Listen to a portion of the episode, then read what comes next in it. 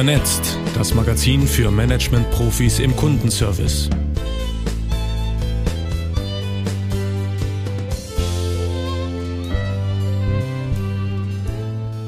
Der alte Audi-Claim von der begeisternden Technik drängt sich auf, wenn man so guckt, was heute geforscht, erfunden und verbessert wird. Manches ist kurios, die Hochzeit im Metaversum etwa, und vieles wäre ganz wunderbar, wenn es Realität würde, wie etwa ein kleiner Übersetzungsknopf im Ohr.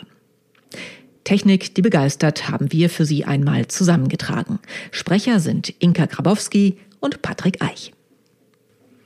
Hochzeit im Metaversum. Wie der Branchendienst Cointelegraph Anfang Februar meldete, hat im Metaversum auf Decentraland die erste Hochzeit stattgefunden. Die digitalen Identitäten von Ryan und Candice Hurley aus der US-Stadt Phoenix haben sich dort das Ja-Wort gegeben, und zwar samt Richter, Trauzeugen und rund 2000 Gästen. Alle virtuell, versteht sich. So richtig glatt ist die Zeremonie allerdings nicht gelaufen. Cointelegraph schreibt, Ryans Avatar wurde am Altar quasi stehen gelassen, weil Candice Avatar nicht digital erschienen ist. Das war allerdings nur bei einigen Gästen so. Je nachdem, auf welchem Server die Teilnehmer aufgeteilt wurden, trug die Braut ein Kleid, einen Kapuzenpulli oder war überhaupt nicht anwesend. Blitzschnelle Marktforschung. Trendscouts, das waren die beneidenswerten Menschen, die im besten Fall rund um den Globus unterwegs waren, um Neues, Fortschrittliches, Überraschendes zu entdecken. Tempi Passati. Diesen Job übernimmt jetzt intelligente Technik, und zwar quasi in Echtzeit. Ein Vertreter dieser innovativen Marktforschungsgilde ist das Londoner Start-up Streetbees, an dem sich der Düsseldorfer Konsumgüterkonzern Henkel beteiligt hat.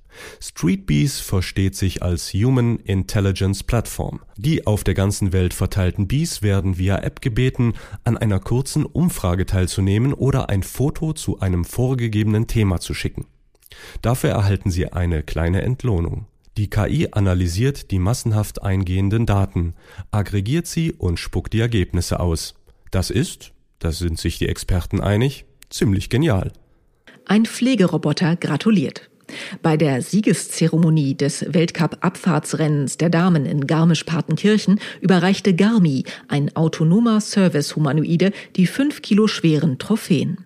Garmi wurde am Geriatronik-Standort Garmisch-Partenkirchen des Munich Institute of Robotics and Machine Intelligence, kurz MIRMI, der Technischen Universität München entwickelt und ist eigentlich als Entwicklungsplattform für autonome Roboter zur Pflege von älteren Menschen gedacht. Bei dem Sportevent durfte er erstmals ins Freie. Es sieht zwar noch ein bisschen ungelenk aus, wenn er die Nationalflagge der Schweiz schwenkt, beeindruckend ist Garmi aber allemal.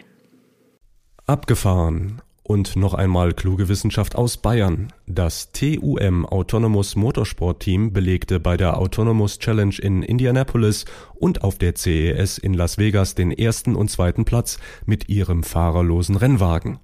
So ein Autorennen ist ganz und gar nicht trivial, muss doch das autonome Fahrzeug bei einer Geschwindigkeit von über 250 Stundenkilometern die anderen Rennwagen erkennen und errechnen, wohin sie sich bewegen.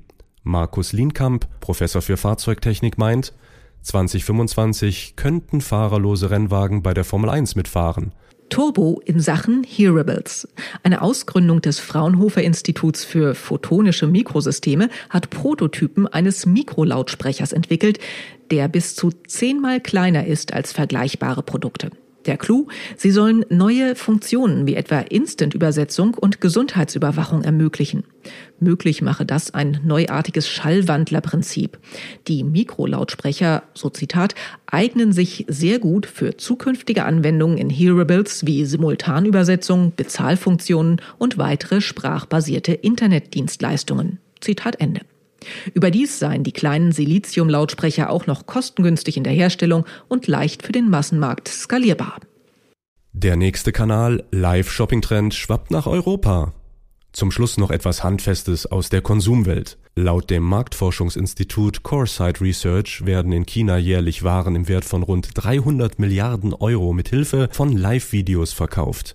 Hierzulande machen sich Unternehmen wie Otto, Douglas, Chibo und Mediamarkt startklar und implementieren die entsprechende Technik. Mit dem Verkauf per Livestream machen die Händler ihre Website praktisch zum Teleshopping-Sender, schreibt das Handelsblatt.